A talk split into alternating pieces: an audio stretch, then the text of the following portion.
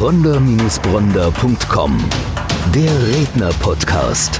Für Unternehmen, die den richtigen Sprecher für eine Keynote finden wollen. Und für Redner, die die ideale Veranstaltung für ihre Keynote suchen.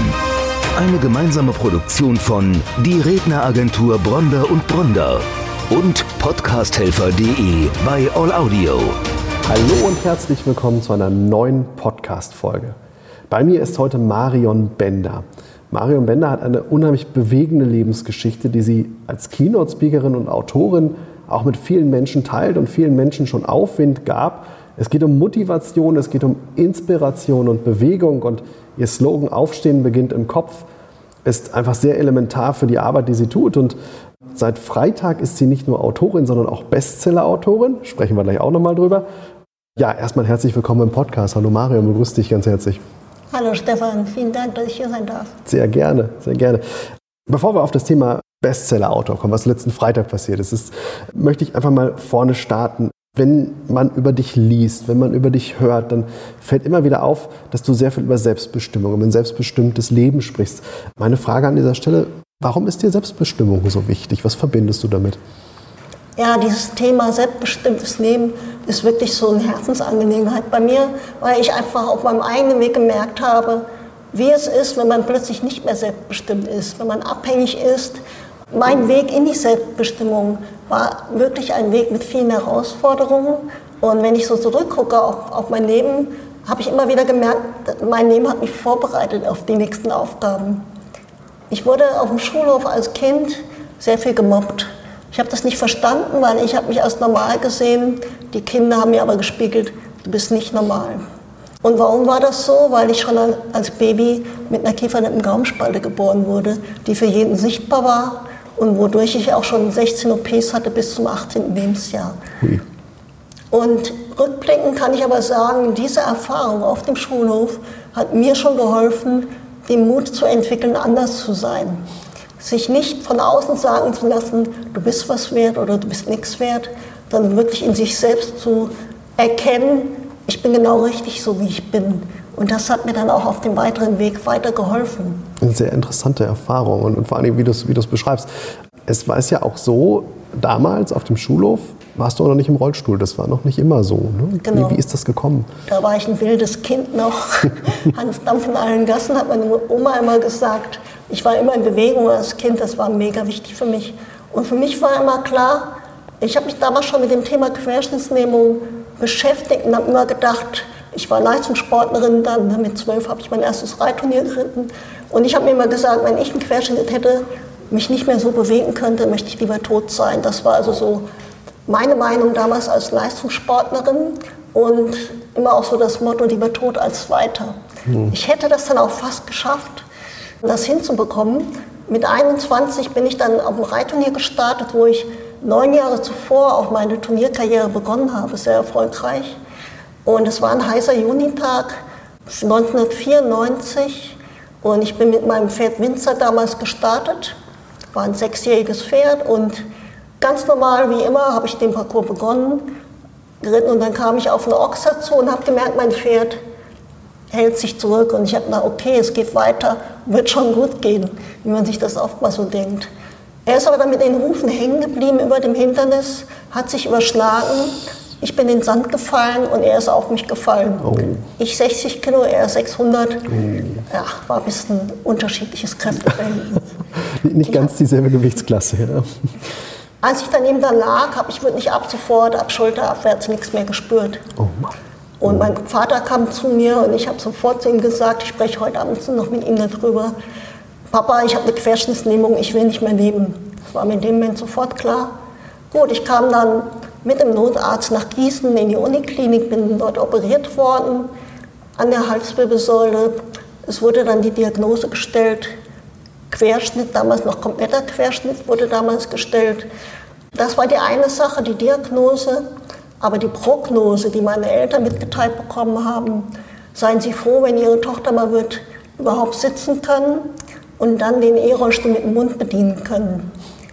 Das hat meine Eltern wirklich in dem Moment, wie sagt man so, den Boden oder den Füßen weggezogen. Mhm. Weil das war für sie Da kam auch bei meinen Eltern, weiß ich mal so kurz der Gedanke auf, ist das für Maya noch lebenswert, weil sie immer in Bewegung ist. Mir haben sie das damals Gott sei Dank nicht gesagt auf der Intensivstation, weil ich hatte mehr damit zu tun, wenn du Fliege im Gesicht sitzt. Wie kriege ich dich aus dem Gesicht, wenn du die Arme nicht bewegen kannst? Mhm. Na gut, dann ging es weiter. Ich wurde mit dem Hubschrauber vier Tage später nach Heidelberg in die Reha-Klinik geflogen. Und dort haben sich natürlich alle auf meinen Querschnitt konzentriert. Aber ich habe gemerkt, ich habe gesagt, Papa, irgendwie geht das Essen, es geht nicht durch. Und ein paar Tage später, die Ärzte haben mir das erst nicht so geglaubt, weil sie einfach einen anderen Fokus hatten. Doch dann hat sich hier so eine Fiste gebildet und da war klar, okay, die Speise ist nicht mhm. den regulären Weg gegangen, mhm. sondern ist aus der Speiseröhre. Die wurde damals bei der ersten OP in Gießen vernetzt durch das oh. Einsitzen von der Platte. Da wurde ich dann noch fünfmal operiert, bis das wieder geschlossen war. Ich durfte fünf Monate nichts essen. Ich wurde praktisch von der Magensonde ernährt ja. und ich durfte nichts essen, ich durfte den Speichel nicht schlucken. Meine Mutter hat mich Tag und Nacht abgesaugt. Und da bin ich heute meiner Familie immer noch sehr, sehr dankbar, weil die Ärzte haben wirklich auch zu mir gesagt, Mariam, wenn du deine Eltern nicht gehabt hättest, wärst du nicht mehr am Leben. Und auf dieses selbstbestimmte Leben nochmal zu bekommen, ich war ja mit 21, hat man ja Karrierepläne, man immer höher weiter, ne? man will immer weiter und plötzlich wirst du von 100 auf 0 runtergebremst. Du liegst in deinem Bett, du hast plötzlich keine Perspektive mehr, du bist komplett orientierungslos Du stellst dir die Frage, macht ein Leben so überhaupt noch Sinn? Die Angehörigen sind extrem betroffen, weil die ohnmächtig daneben mhm. stehen mhm. und du bist komplett abhängig, 24 Stunden am Tag. Wenn du nicht das Essen in die Magenzone bekommst, wenn du nichts zu trinken bekommst, wenn du nicht gedreht wirst, ja, das Leben hängt praktisch ab von anderen Menschen. Schwer vorstellbar für jemanden. Also ich glaube, man, man kann sich nicht annähernd in diese Lage versetzen, die du da durchlaufen musstest. Wie ging es dann weiter? Ja, ich kam dann an einen Punkt, wo ich eine Entscheidung treffen musste. Eine ganz bewusste Entscheidung, bleibe ich liegen und sterbe oder aber stehe ich auf für mich innerlich und erschaffe mir das Leben, was ich mir erschaffen möchte, was ich mir wünsche. Und ich wusste damals noch nicht wie, aber ich habe mich fürs Leben entschieden, weil ich immer schon verliebt war ins Leben. In dem Moment, wo ich diese bewusste Entscheidung getroffen habe, ohne zu wissen, wie ich das Ziel erreichen werde, ich habe nur für mich gesagt, egal was es braucht, was es kostet, an Einsatz, ich hole mir ein Leben zurück, was für mich lebenswert ist, egal ob im Rollstuhl oder nicht. Chapeau. Also wirklich Wahnsinn, was du da geleistet hast, welchen Eigenantrieb du entwickelt hast. Und vor allen Dingen, ich habe dich ja erst kennengelernt zu einem Zeitpunkt, wo du ja sehr, sehr viel weiter schon warst. Also wo du, du standst unmittelbar schon vor den ersten größten, größeren Erfolgen auf großen Kongressen gesprochen. Heute Kannst du die Menschen mit dieser bewegenden Geschichte, aber vor allen Dingen mit, mit deinem starken Selbstantrieb, den du damals entwickelt hast, einfach auf eine Reise mitnehmen, die selber für jeden Einzelnen Motivation spendet? Und wie ist das heute? Wie, wie begegnen dir die Menschen, wenn du, wenn du deine Geschichte erzählst? Ich merke halt, wenn ich die Geschichte erzähle oder teilweise, wenn ich nur auf Seminaren anwesend bin, mhm. also gar nicht auf der Bühne stehe, da sagen die Menschen sehr oft zu mir, Marion, es ist so wichtig, so wertvoll und wichtig, dass du hier bist. Also anscheinend schon allein durch meine Anwesenheit kann ich schon Menschen unterstützen, vielleicht den Blickwinkel so ein bisschen zu verändern, von ja, dem, ja. wo man sich darüber ärgert jeden Tag, was man nicht will, dahin, was möchte ich eigentlich wirklich, weil das wissen viele Menschen gar nicht. Die wissen, wenn du fragst, was willst du nicht, und eine riesen Liste, ne, gar kein Ende. Aber wenn du fragst, was willst du wirklich, kommen die meisten Menschen erstmal ins Stottern. Mhm. Jetzt gehen wir vom, vom, Tiefpunkt, also dieses nicht mehr leben zu wollen, zum absoluten Hochpunkt. Letzten Freitag Bestseller-Autorin. Erstmal herzlichen Glückwunsch von meiner Seite. Erzähl mal, wie kam das denn zum, überhaupt zum Buchschreiben? Dann, wie, wie hat sich das entwickelt? Und das ist ja eine, eine ganz spannende Geschichte. Also ich merke so, durch mein Leben zieht sich immer durch, diese bewussten Entscheidungen zu treffen. Und ich habe mich wirklich Anfang des Jahres, ich komme ja mehr aus der Coaching-Ecke, Heilpraktiker, Coach aus mhm. der Ecke mhm. und habe mich aber Anfang des Jahres wirklich entschieden, ich gehe den Weg der Speakerin. Mhm. Ich möchte meine Botschaft vielen Menschen weitergeben, möchte weitergeben und möchte Impulse setzen, was endlich natürlich jeder, was er daraus macht, liegt wieder in der Eigenverantwortung mhm. jedes Einzelnen. Und als ich diese bewusste Entscheidung wieder getroffen habe, da setzt so viel Kraft innere Kraft, innere Motivation wird da freigesetzt und ja, es kommen Möglichkeiten immer neben. Und so zum Beispiel auch, dass ich angeschrieben wurde, Marion, hast du Lust, an diesem Buch mitzuwirken? Mit neun anderen Powerfrauen. Wir möchten darüber sprechen, die tägliche Dosis Glück, was sind deine Glücksgewohnheiten? Ja, und das ist eh mein Thema, ne? glücklich sein, äh, finde ich so wichtig. Ne? Das ist, viele sind ja erst glücklich, wenn sie ein Ziel erreicht haben. Wenn ich das erreicht habe, dann bin ich glücklich. Viel, auch viele Rollstuhlfahrer, wenn ich wieder laufen kann, dann kann ich glücklich sein. Wenn ich am Meer lebe, dann kann ich glücklich sein. Aber ich bin der festen Überzeugung, wenn ich es nicht heute bin, wenn ich nicht in dem Moment bin, auf dem Weg dorthin, werde ich es auch nicht sein, wenn ich das Ziel erreicht habe. Weil dann bin ich schon wieder am gucken, okay, was ist das nächste Ziel und kann es eigentlich überhaupt nicht genießen. Und das ja, Leben ist viel zu wertvoll, als dass man nur Zielen hinterher jagt und dabei vergisst, den wirklich den Moment wertzuschätzen. Das ist ganz wichtig, ja, das ist ganz wichtig, was du da sagst. Also diese Rastlosigkeit, ne, immer nach dem nächsten Ziel, aber so diese Glücksmomente auf dem Weg oder vielleicht also glücklich sein ist ja auch eine Einstellung.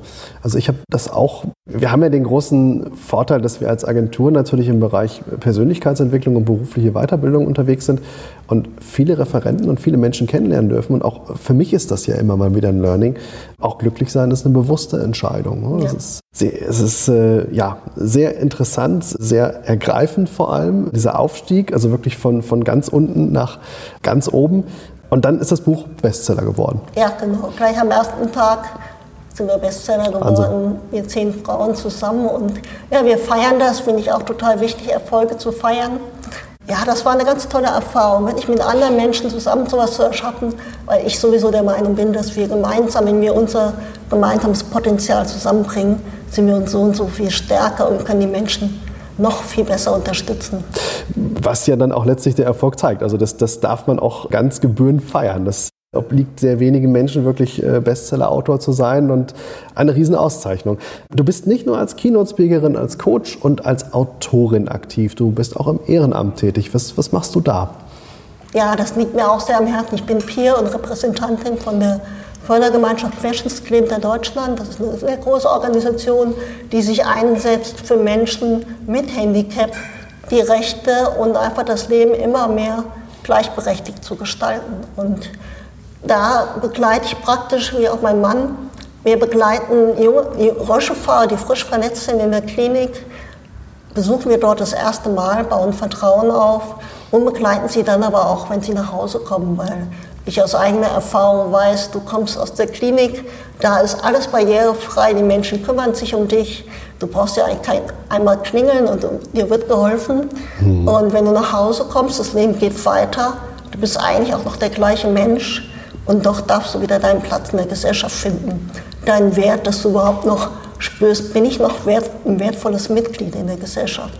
Und das liegt uns sehr am Herzen, da wirklich die Menschen zu unterstützen, vor allem aber auch die Angehörigen im Moment können wir leider nicht, aber normalerweise sind wir auch in den Kliniken, wo wir einmal im Monat Rollstuhl-Stammtisch veranstalten, wo Angehörige und Patienten dann dabei sind, auch alte Hasen mit dabei sind, mhm. sodass alle voneinander profitieren können und ja, keine Frage offen bleibt, weil ich finde, wenn man weiß, wenn man genau weiß, wie die Situation ist, dann hat man auch die Möglichkeit, was zu verändern.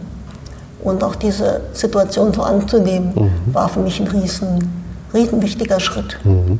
Ganz wichtige Arbeit, die ihr da leistet, äh, vor allen Dingen ähm, aus Sicht des Betroffenen. Du hast einen ganz anderen Blick auf die Dinge als Menschen, die nicht betroffen sind. Du siehst Dinge ganz anders. Wie gehst du mit Ressentiments um? Also wir leben ja auch in unserer Gesellschaft, dass Menschen Vorurteile haben gegenüber, sagen wir mal, erstmal allem, was anders ist. Wie siehst du das im Unternehmenskontext? Wie siehst du das im Bereich der Wirtschaft? Und wie begegnest du solchen Dingen? Wenden sich Menschen an dich, die sagen, ich habe beruflich es schwerer, weil ich im Rollstuhl sitze? Und wenn dem so ist, ich sehe schon das Nicken, dann wie gibst du denen Kraft? Was gibst du denen für Tipps? Ja, also ich erlebe, aber ich glaube, das ist sehr menschlich, dass wir immer bewerten. Wir sind oft im Leben unterwegs und bewerten die aktuelle Situation durch unsere Brille, durch unseren Filter, den wir aufhaben. Und ja, da ist plötzlich ein Rollstuhlfahrer, dem wird dann einfach nicht mehr so viel zugetraut. Obwohl ich sage, okay, wir haben Räder unterm Hintern. Das eigentliche Problem sind aber ganz andere Geschichten, wo vor vielen Jahren noch der Rollstuhlfahrer innerhalb von sieben Jahren gestorben ist, weil einfach diese organischen mhm. Geschichten eigentlich einen Rollstuhlfahrer viel mehr einschränken, wie ob er jetzt Räder hat oder nicht. Aber der erste Eindruck, sagt man ja immer so, der zählt ne, bei Unternehmen, ob du jetzt fülliger bist, ob du im Rollstuhl sitzt, ob du Transgender bist oder eine schwarze Hautfarbe hast. Mhm. Da ist halt immer noch nichts, wird viel von Gleichberechtigung gesprochen. Aber einfach so der erste Eindruck ist immer oft, nee, das schafft er nicht. Ist oft auch gar nicht böse gemeint. Aber man, man traut es einfach den Menschen nicht zu. Mhm. Und da möchte ich Unternehmen motivieren, sensibilisieren, dass Führungskräfte einen zweiten Blick riskieren. Mhm. Wirklich mal schauen, welches Potenzial steckt in den Menschen und wirklich mal den Blick wegnehmen von, den, von der äußeren Erscheinung. Weil ich bin mir sicher, da bleibt sehr viel Potenzial auf der Strecke, das weil Menschen ich auch. aussortiert werden. Mhm, das denke ich auch. Ich habe vor, vor vielen Jahren, also ich, ich, lasse gerade so Revue passieren, vor mittlerweile über 20 Jahren habe ich Zivildienst gemacht, damals im Bereich Krankentransport und Behindertenfahrdienst. Und beim Behindertenfahrdienst war das so, dass wir morgens Rollstuhlfahrer abgeholt haben und haben sie in eine Behindertenwerkstatt gefahren. Und irgendwann kommst du natürlich mit den Menschen da ins Gespräch und auch mit dem Projektleiter von der Behindertenwerkstatt. Und der sagte damals was zu mir, das ist mir noch im Kopf geblieben. Viele Unternehmen beschäftigen oder geben ihre Tätigkeiten gerne in Behindertenwerkstätten, weil die Statistik sagt, ganz aussagekräftig, dass die Fehlerquote in Behindertenwerkstätten deutlich geringer ist als bei nicht behinderten Menschen. Die Gewissenhaftigkeit eine ganz andere ist. Und dass viele Branchen da, darum wissen und deswegen bewusst gewisse Fertigungsbereiche auslagern in die Behindertenwerkstätten. Wie siehst du das? Hast du da Erfahrungen gemacht? Du hast viel Kontakt eben zu Menschen mit Handicap. Wie ist deine Erfahrung da? Also ich, meine Erfahrung, es gehören natürlich immer beide Seiten dazu. Es gibt natürlich bei Menschen im Rollstuhl genauso wie bei Fußgängern, die gar keinen Bock haben zu arbeiten. ja. Das gibt es natürlich auch, aber ich spreche wirklich mit mir persönlich hat dann auch dieses, ich habe ja danach meinen Unfall beim Finanzamt weitergearbeitet, Teilzeit. Und mir war einfach diese Struktur im Alltag sehr wichtig. Und ich denke, dass das gerade für Menschen, die frisch verletzt sind und wieder nach Hause kommen, diese Struktur für ihr Leben wiederzufinden, das Gefühl zu haben, gebraucht zu werden. Mhm. Und nicht nur noch, naja, er kommt halt so durchs Leben. Ne? Er kann froh sein, wenn er alles bezahlt bekommt, so ungefähr vom Staat und das war's. Und diese Wertschätzung wieder zu erfahren durch die Kollegen, zu merken, ich kann noch was beitragen, ich kann auch Wertvolles beitragen. Mhm. Vielleicht sogar habe ich die Sicht auf gewisse Dinge eine andere wie ein Fußgänger. Mhm. Und diese unterschiedlichen Blickwinkel, diese Vielfältigkeit, glaube ich, macht auch Teams aus, egal ob im privaten oder im Unternehmerbereich. Und ich höre leider immer wieder wirklich, dass Menschen schon, die im Rollstuhl sind, bei der Bewerbungsphase schon aussortiert werden. Obwohl ich sagen muss, wenn du so 26 Jahre jeden Tag trainierst, wenn du dran bleibst, wenn du dich über kleinste Erfolge freuen darfst, um überhaupt weiterzukommen, ne, auch nicht aufzugeben. Ich glaube, das sind viele Qualitäten, die auch solche Menschen, die solche Herausforderungen gemeistert haben, den Unternehmen beitragen können. Zielorientierung, dranbleiben, sich nicht entmutigen lassen, Ziele setzen, auch wenn ich noch nicht weiß, wie ich sie erreichen werde. Ich glaube, das sind alles, alles Punkte, wo auch Fußgänger sehr von profitieren können, von den mhm. Erfahrungen. Mhm. Mhm. Ich glaube, man entwickelt ein anderes Mindset, ne? man, man eine, einfach eine andere Haltung dazu, zu dem, was erreichbar sein kann und da sicherlich auch eine, eine andere Haltung entwickelt. Ähm, wir haben gerade über dein Ehrenamt gesprochen. Du hast mir im Vorfall gesagt, es gibt noch ein weiteres Projekt, wo du dich im Moment engagierst. Erzähl uns, worum geht es da? Ja, also ich habe eine Vision. Wenn Rollstuhlfahrer aus der Klinik entlassen werden, war es bei mir damals so, aber ich sehe es auch jetzt immer wieder in meiner ehrenamtlichen Tätigkeit. Sie haben die Möglichkeit, zurück ins Elternhaus, du bist wieder das Kind, selbstbestimmtes Leben darfst du dir dann vorsichtig gesagt, du darfst es dir arbeiten, äh, weil natürlich jeder Angst hat, das ist zu gefährlich, lass das, das mache ich schneller oder wie auch immer. Und das Zweite ist einfach Altersheim. Und ich sage mir, ich war damals 21, als mein Unfall war, und es gibt viele Rollstuhlfahrer, die noch viel jünger sind. Was will ich im Altersheim? Und habe ich da noch den Mut, die Vision, was aus meinem Leben zu machen?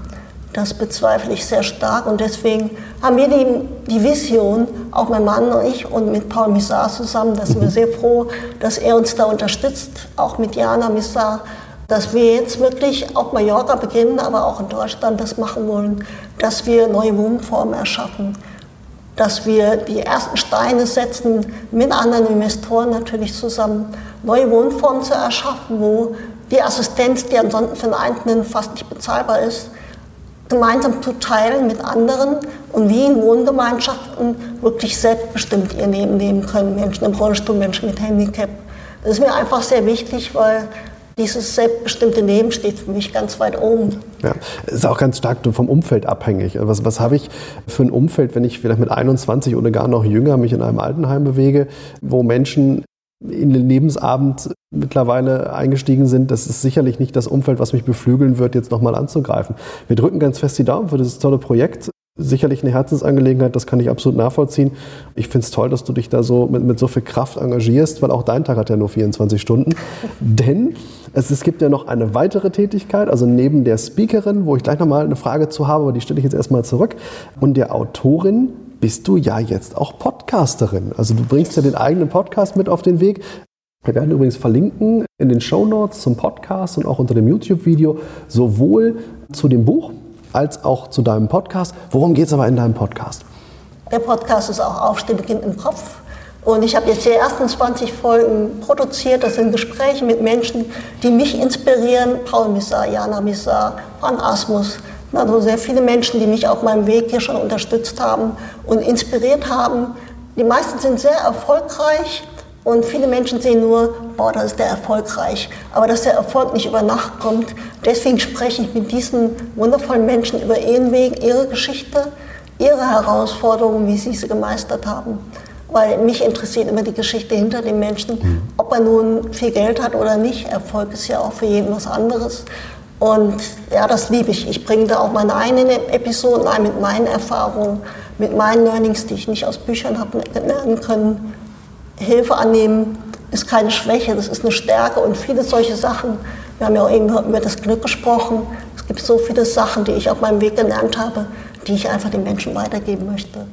Aber auch andere Menschen den Raum geben, ihre Geschichte zu erzählen, weil ich glaube, die Zuhörer docken bei jedem irgendwo an in deren mhm. Geschichte mhm. und ist einfach kraftvoller. Wir können noch mehr Menschen unterstützen, so den nächsten Schritt zu tun. Sehr spannend. Also wie gesagt, wir werden verlinken zum Podcast natürlich. Spannende Interviews dabei.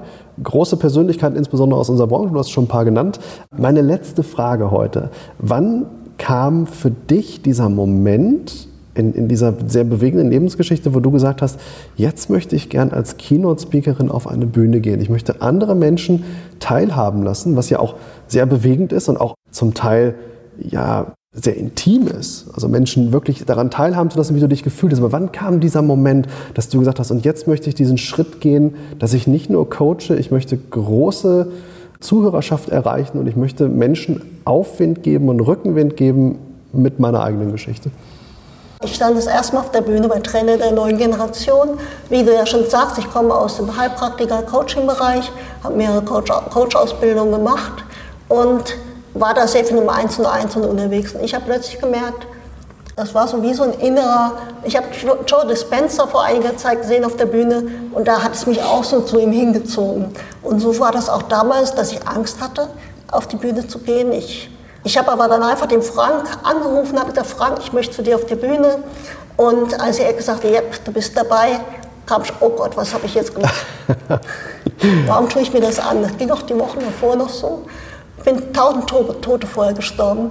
Doch als ich dann auf der Bühne war in Frankfurt, habe ich die Verbindung zum Publikum gespürt. Ich habe sofort diese Energie gespürt und gemerkt, ja, ich möchte viele Menschen erreichen, habe tolles Feedback bekommen auch. Ich spreche halt sehr aus dem Herzen. Also mich darfst du nach so einem Vortrag nicht fragen, was ich gesagt habe. Ich, ich schaue mir dann die Aufzeichnung an. Aber ähm, das Feedback habe ich einfach gemerkt, ja, ich kann was bewegen. Mhm. Und ich mag es eins zu eins, aber mittlerweile merke ich, ist mein Weg auf die Bühne als Autor, als Speakerin, durch Workshops, die ich nächstes Jahr beginne, auch mit Unterstützung von Paul Missar. Und ich möchte einfach viele Menschen erreichen und ich bin so ein Impulsgeber. Ich möchte Impulse setzen, Samen säen und ob die dann aufgehen, Selbstverantwortung ist für mich ein Riesenthema. Das liegt dann wieder in jedem Einzelnen auch. Mhm. Ganz großartig, dass du den Mut aufgebracht hast, dass du auf Bühnen gehst, dass du wirklich so schonungslos berichtest, wie du dich gefühlt hast. Das gibt vielen Menschen einfach vielleicht in einer schwierigen Situation den, den Auftrieb, den sie dann auch brauchen. Ich bedanke mich, dass du heute hier warst. Es hat wirklich Spaß gemacht und es war vor allen Dingen eine sehr bewegende Folge, aber auch eine Folge, die einen im Nachgang nochmal Revue passieren lässt und die einem klar werden lässt, welche Möglichkeiten man doch hat, selbst wenn man sich vielleicht selber schon aufgegeben hat. Marion, vielen Dank, dass du heute hier warst. Danke dir, Stefan. Bronder-Bronder.com Der Redner-Podcast. Für Unternehmen, die den richtigen Sprecher für eine Keynote finden wollen und für Redner, die die ideale Veranstaltung für ihre Keynote suchen. Eine gemeinsame Produktion von Die Redneragentur Bronder und Bronder und podcasthelfer.de bei All Audio.